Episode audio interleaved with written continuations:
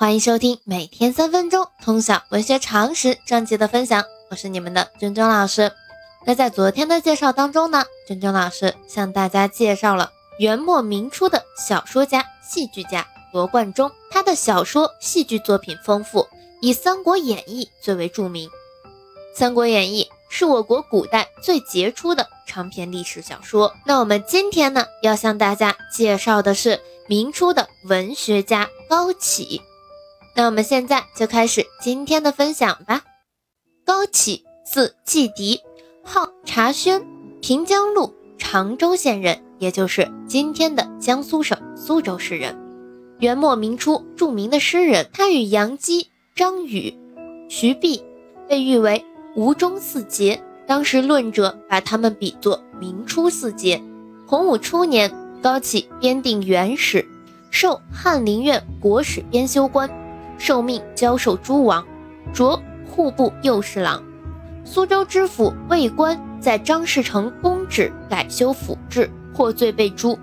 高启曾为之作《上梁文》，有“龙盘虎踞”四字，被疑为歌颂张士诚，连作腰斩。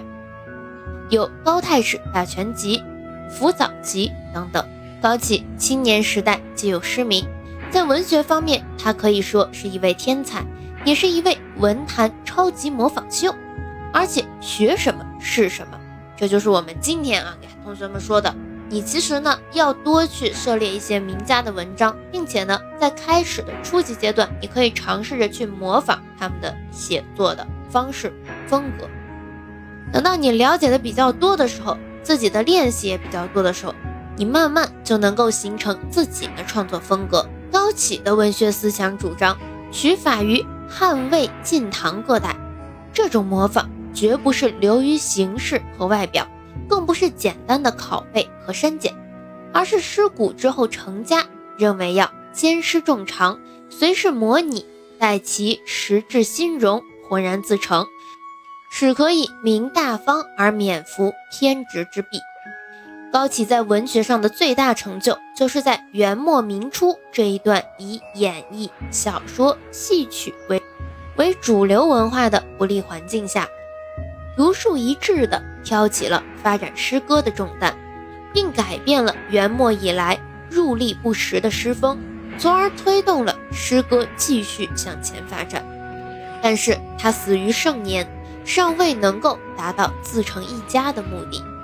高启有诗才，其诗清新超拔，雄健豪迈，尤其长于七言歌行。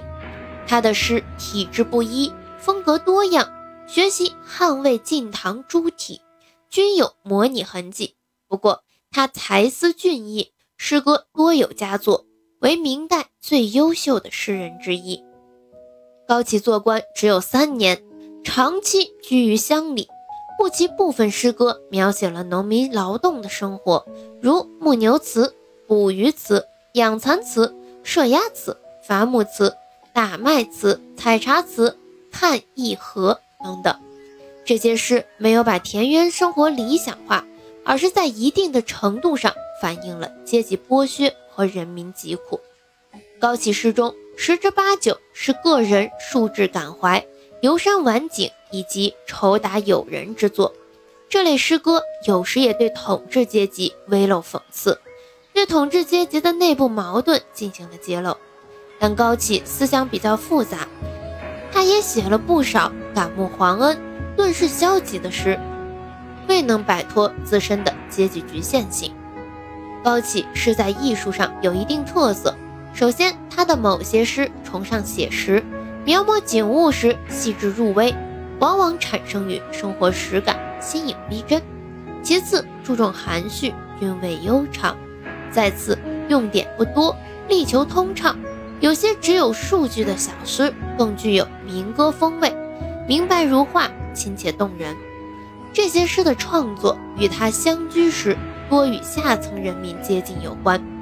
高启的诗对明代诗歌影响较广。以至于有人把他誉为明代诗人之冠。高启也写词，大多内容贫乏，情调低沉，逊于他的诗作。他的散文独创性不多，但是叔伯姬者士》一文很有光彩，他塑造了一个感同豪绅斗争的义勇少年形象，语言凝练，情节动人，有唐人传奇之风。那我们今天的介绍就到这里，喜欢咱们节目的长期关注我的喜马拉雅号，我们明天见。